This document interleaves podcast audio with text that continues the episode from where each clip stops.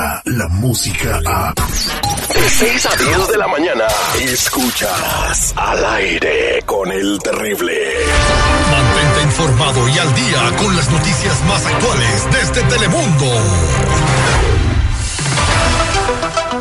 Estamos listos desde la sala de redacción de Telemundo para traerles la última información y es que hay muchas noticias relevantes en este día. Muy buenos días, Duny Elvir, ¿cómo estamos? En este jueves, ya casi se acaba la semana.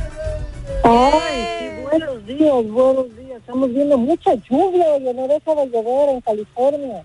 Sí, y lamentablemente pues están evacuando a mucha gente, eh, sobre todo en el condado de la Naranja. Muchos accidentes acabamos de escuchar eh, para la gente de Los Ángeles el reporte de tráfico con demasiados accidentes, más de lo normal. Se le pide a la gente que maneje con precaución, eh, sobre todo porque las autopistas están resbalosas, hay mucho aceite que mezclado con el agua, pues puede ser fatal si no, no pones cuidado, Dunia. así que pues es la recomendación para la gente. Así es, muchísimo cuidado porque a pesar de que en otros lugares nos oyen y se ríen porque han caído solamente cuatro pulgadas de agua en todos estos días, para un, un área como la nuestra que es desértica es peligroso porque la absorción no es igual que en otros estados o ciudades del país. Así que tengan mucho cuidado. Eh, se dio a conocer el día de ayer, lo vimos en el noticiero Telemundo, que ya cruzó eh, la frontera con Guatemala la nueva caravana de migrantes procedentes de Honduras, la mayoría que ya vienen avanzando hacia la frontera con México, Dunia. Así es, una imagen bastante eh, triste, una situación muy difícil para el gobierno de Guatemala. Estamos hablando de más de 700 personas que salieron el lunes desde San Pedro Sula, una de las ciudades más peligrosas en este momento en el mundo. Y bueno, esta gente salió, pero muchos de ellos no aceptaron un no por respuesta cuando las autoridades guatemaltecas los detuvieron y les pidieron documentación. Ayer mismo, mientras eso estaba sucediendo, el gobierno de Honduras anunció por primera vez desde que partieron las caravanas que han estado saliendo, que de ahora en adelante los niños que salgan del país con sus padres o sin sus padres, si no tienen la documentación pertinente, van a multar con tres años de cárcel a estos padres de familia por exponer a estas criaturas sabes que muchos de ellos vienen solos, solamente con coyotes o con amigos y se han caído de la bestia y regresan amputados. Hay otros que salen y a sufrir todo este camino. Y atrás de esa caravana que ayer ya puso Guatemala, viene otra que salió del Salvador, donde también hay mucha violencia y criminalidad y van a tratar de hacer lo mismo, aunque no tenga la documentación, pasar Guatemala para llegar a México aunque en México recordemos que el gobierno también ya dijo que no le va a permitir el pase a más caravanas, aunque va a ser muy difícil, estamos hablando de mares de gente que es difícil detenerlos. Exactamente. Eh, vimos en las entrevistas ahí en Telemundo eh, que los líderes de estas caravanas dicen que aunque pues en los puertos de entrada oficiales de los países no los dejen entrar, ellos conocen los puntos ciegos. Entonces eh, saben por dónde ingresar, donde no van a haber efectivos de migración y poder pasar libremente a territorios como de Guatemala o de México. qué mensaje tan retórico, ¿no? No, eso fue lo que dijo. Aunque pongan el muro, yo me voy a pasar y me vale. Eso fue lo que dijeron también.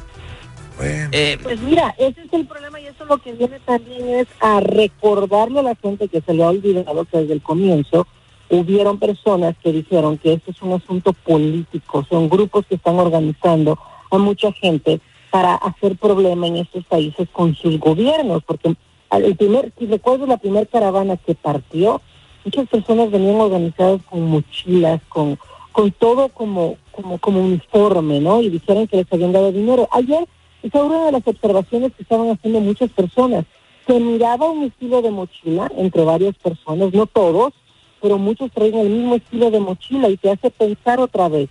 Es el mismo grupo que a través de las redes sociales está levantando a la gente, los está motivando y eso de decir que se va a cruzar, aunque sea de forma indocumentada, pues está dándole un problema a Guatemala y a México también. México dijo que tienen descubrieron más de 307 puntos donde la gente cruza ilegalmente. Hay 12 puntos donde pueden pasar con su documentación, pero va a ser muy difícil detenerlos ahí. Pues vamos a ver qué sucede, eh, porque ya, ya sabemos que la primera caravana numerosa que llegó a la frontera de México con Estados Unidos, pues no han ingresado. Eh, en- fíjate que en Coahuila eh, hay como tres mil africanos también esperando pasar a los Estados Unidos, esperando asilo. Eh, eh, es, esto es de África, ¿eh?